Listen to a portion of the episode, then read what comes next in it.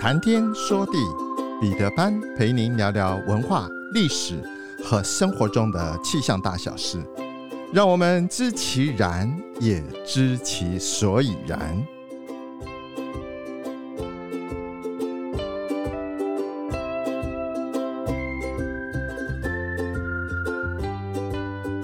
谈天说地，潘大刚空中与您相会。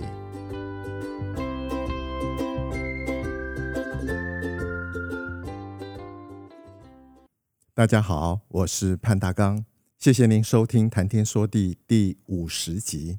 上一集我们谈到龙和炎黄子孙的渊源。龙在中华文化中不仅是神兽，它是我们文化里十二生肖中唯一现在在现实生活中找不到的物种。自古以来，龙就是皇权帝王的代称，更是富贵祥瑞的象征。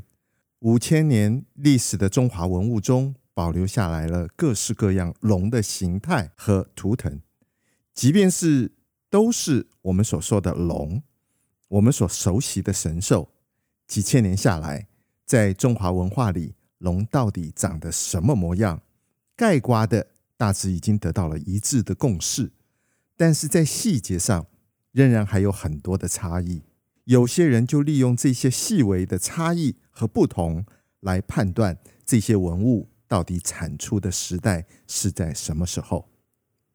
四千多年以前，西方神话中就出现了被现在称之为龙的古老生物。不过，东方的龙出现的年代更久远。根据考古学提供的资料，可以判断，在七千多年以前的新石器时代，中国人。就已经开始对龙的图腾有所崇拜了。显然的，龙在东方远远比西方更早进入人类的文化演化中。中华文化中，我们讲三皇五帝，传说三皇中的人类始祖伏羲和女娲都是龙生人首，或者是你可以说他是蛇生人首，因此。女娲跟伏羲又被称为龙主，瓜这一个字在象形文字里面本身就是女神的意思。她的形象是一个人首龙身，或者你可以说她是蛇身。中华文化的图腾之一就是由女娲和伏羲交合的图像，华夏子孙就是女娲和伏羲的后代。我想这就是为什么我们可以自称为。龙的传人的理由，最早记录龙的样貌是在东汉，他是这么说的：“龙者，灵虫之长，形有九似，外形跟其他的动物有九种相似的地方。头似牛，角似鹿，眼似虾，耳似象，象似蛇，腹似蛇。”鳞似鱼，爪似凤，掌似虎，是也。其背有八十一鳞，具九九阳数。其身如轧铜盘，口旁有虚髯，頷下有明珠，喉下有利宁，头上有博山，又名齿目。龙无齿目，不能升天，呵气成云，既能变水，又能变火。另外有一说，龙的外形是。嘴像马，眼像蟹，须像羊，角像鹿，耳像牛，中像狮，鳞像鱼，身像蛇，爪像鹰。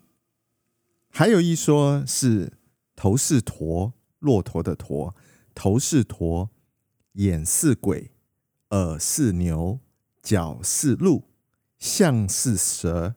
腹是肾，鳞是鲤，早似鹰，长似虎。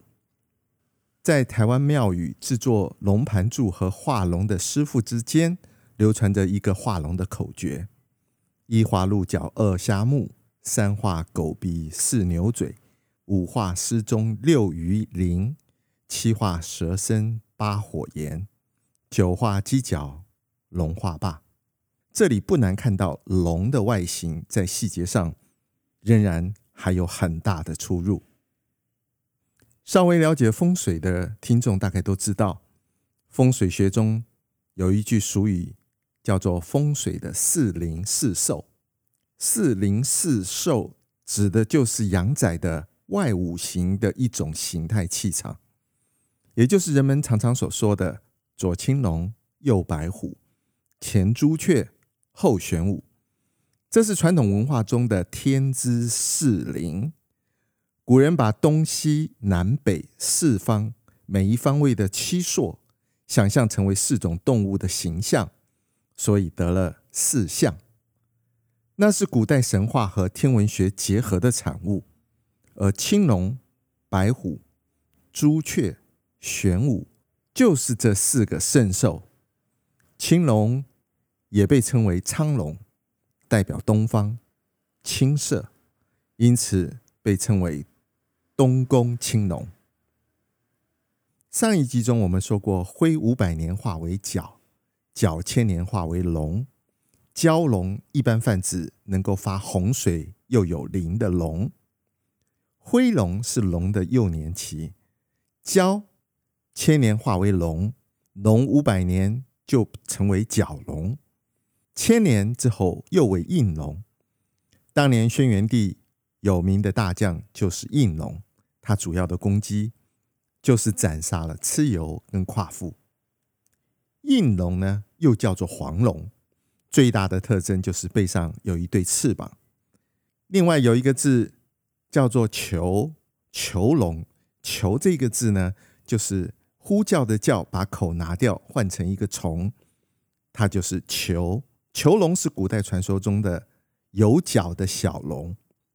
有一说是无角的幼龙就叫做囚龙，另外还有一种叫做螭龙，螭就是离别的离，不要右半边那一个字，左半边加上一个虫，这个字念螭。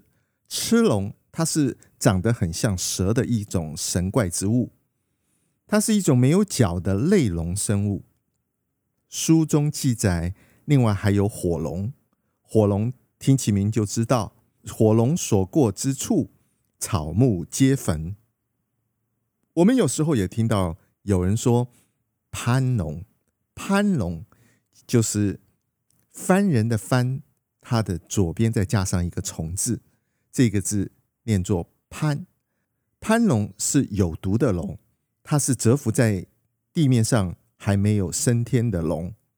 龙的形状呈作攀曲。围绕之状，在中国的古建筑中，一般把盘绕在柱上的龙和装饰在梁上、天花板上的龙，习惯的都称它为攀龙。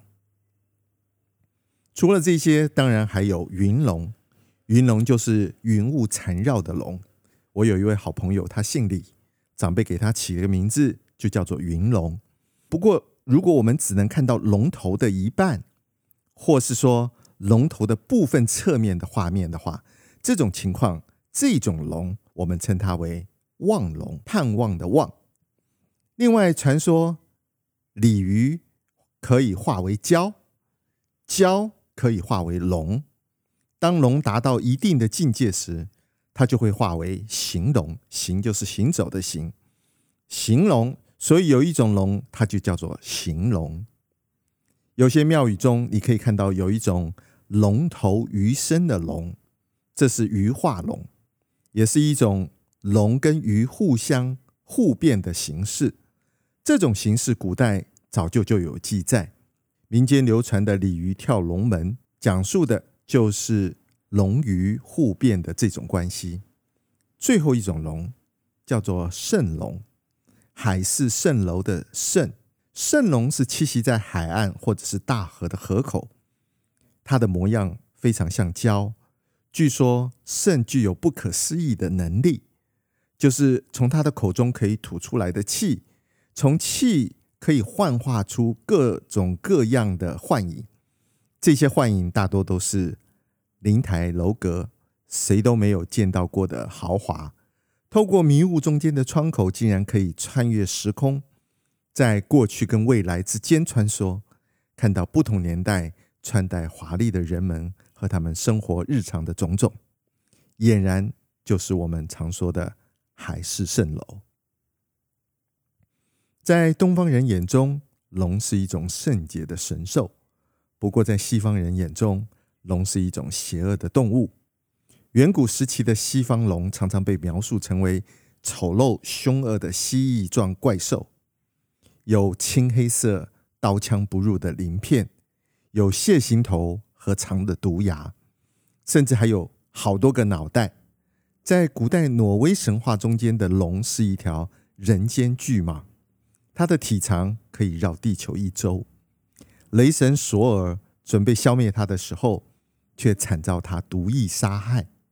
在同时代的中国，龙被认为是祥瑞之兽，认为龙是神或者是神的坐骑。在《礼记·礼运篇》中间，也称龙是龙、麟、凤、龟四灵之首。龙、麟、凤、龟指的就是龙、麒麟、凤凰，还有神龟。自从唐朝以后，东方的龙与帝王就发生了密切的关系，真龙天子、龙旗、龙袍等名字更证明了封建主义中的地位。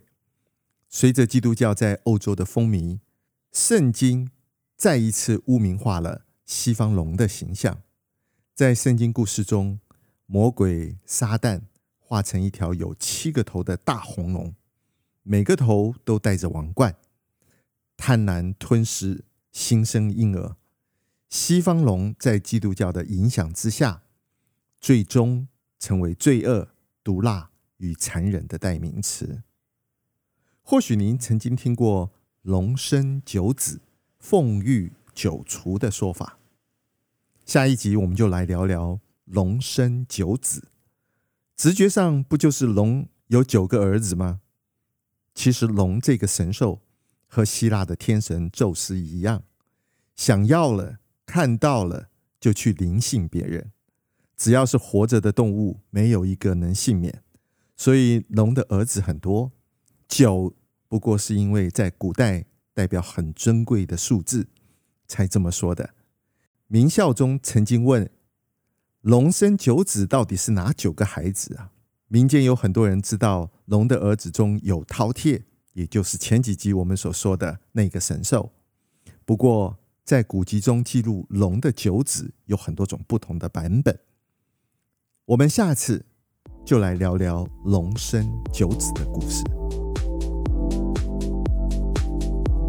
苍穹浩瀚，气象万千，月晕而风，础润而雨，见微知著。谈天说地，和您分享文化、历史和生活中的气象大小事。让天有不测风云不再是借口，让天气不再是行动的阻力，而是生活中的助力。想要知道更多，我们下次再会。